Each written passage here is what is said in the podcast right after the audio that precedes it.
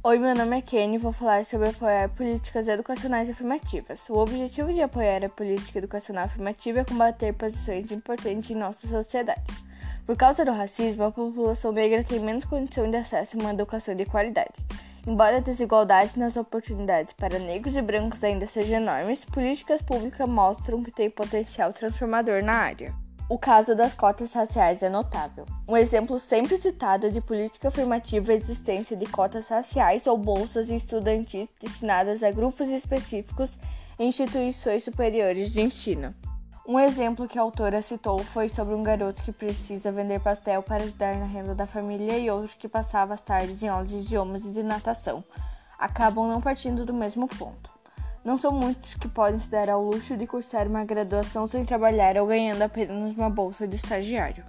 A própria autora fala que aos 27 anos, com uma filha pequena, teve que fazer malabarismos para conseguir estudar.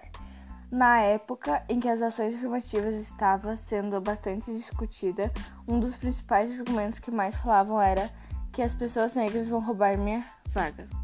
Por trás dessa frase está o fato que pessoas brancas, por causa de seus privilégios, viam as vagas dessas universidades como suas por direito. Muitas vezes, casos de pessoas negras que enfrentam grandes dificuldades para obter um diploma ou passarem um curso público são romantizados.